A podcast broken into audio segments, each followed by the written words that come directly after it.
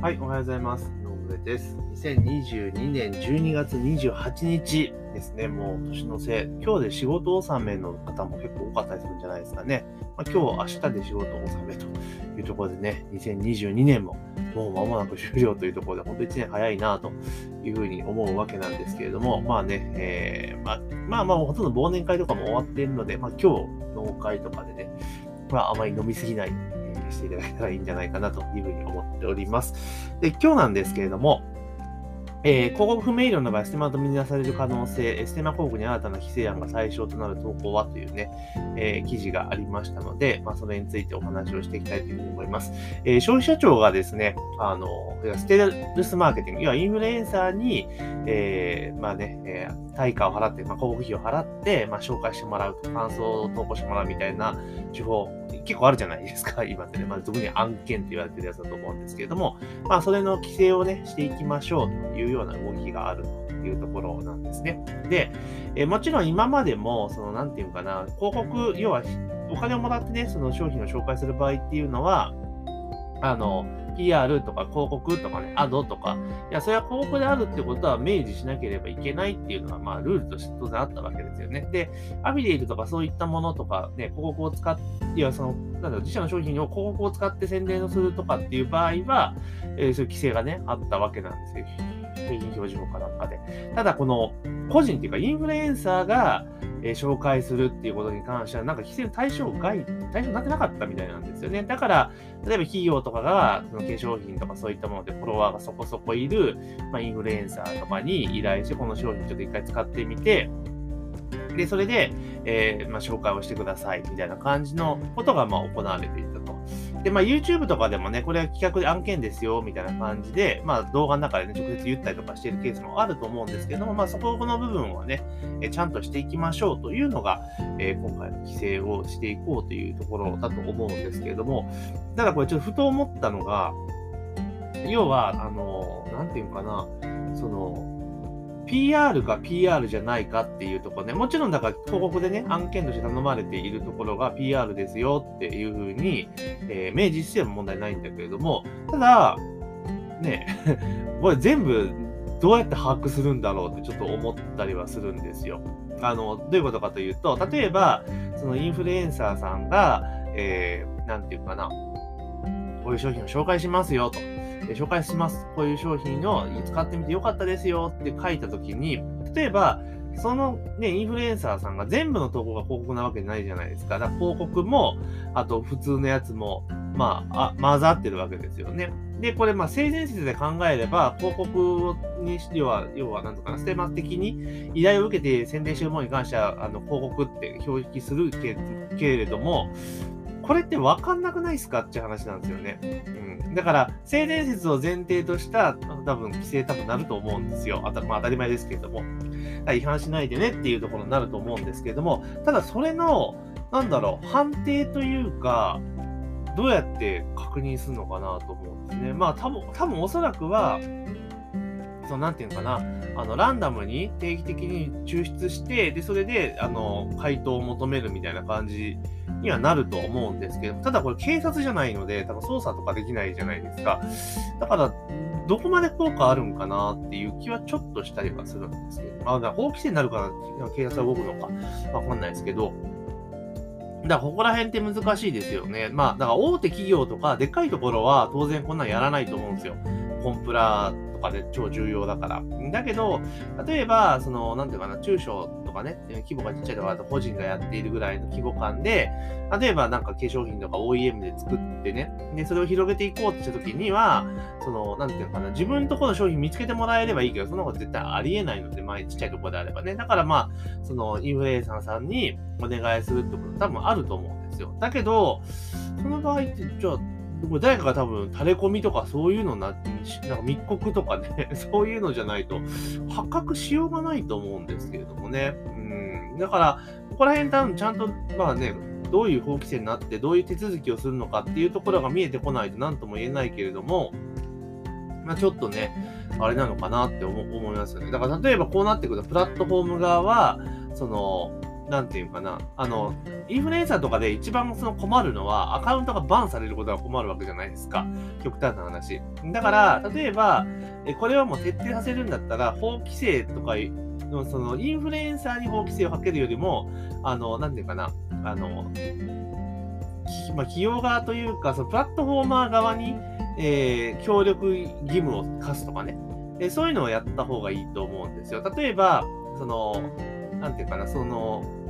ステルスマーケティングをしている場合には、そのアカウントを、え、凍結しますよ、みたいな、まあ、そういった体の規制の方が多分効くと思うんですよね。うん。結局、だから、だって、インフルエンサーさんって、だってね、アカウントがバンされたらただの人になっちゃうわけじゃないですか。タレントじゃない限りはね。だから、そう考えると、その、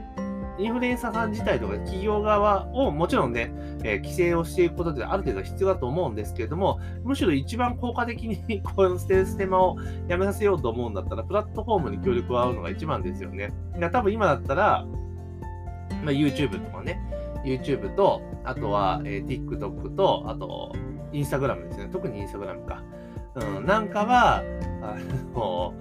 で、そのプラットフォーム側にあの協力を要請して、で、その、何て言うかな。だから、例えば、あの、あれなんですよ、インフルエンサー、例えば、ね、何万人以上フォロワーがいる、えー、て言うかな、インフルエンサーという、まあ、認定される人に関しては、その、なんだろう、事前と設定がなんかで、フォロワーが例えば1万人超えた時点で、例えば YouTube だったら1000人超えた時点で、えー、こういったこういったこういったこういったこれありますかありませんかみたいな感じで、取り扱うことありませんかありますかみたいな感じで、こ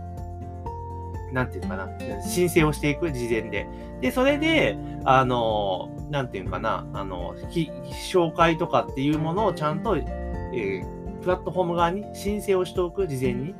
私は、これで紹介もしますよというときね。で、例えば投稿するときに、あの、その一時広告とか入れるよりも、もうそのプラットフォーム側の仕様で、例えば投稿する前にこれは、えー、特定企業の交換権ですか？はい、いえ、みたいなのがあって、これを、えー、例えばチェックマークを入れたら、その広告って表記が入るように